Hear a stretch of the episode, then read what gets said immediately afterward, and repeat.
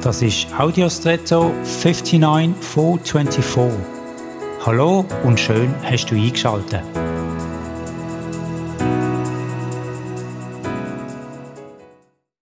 In der Mobilität kennen wir Abkürzungen, schneller von A nach B, mit weniger Aufwand zeitlich oder hinsichtlich Wegstrecke.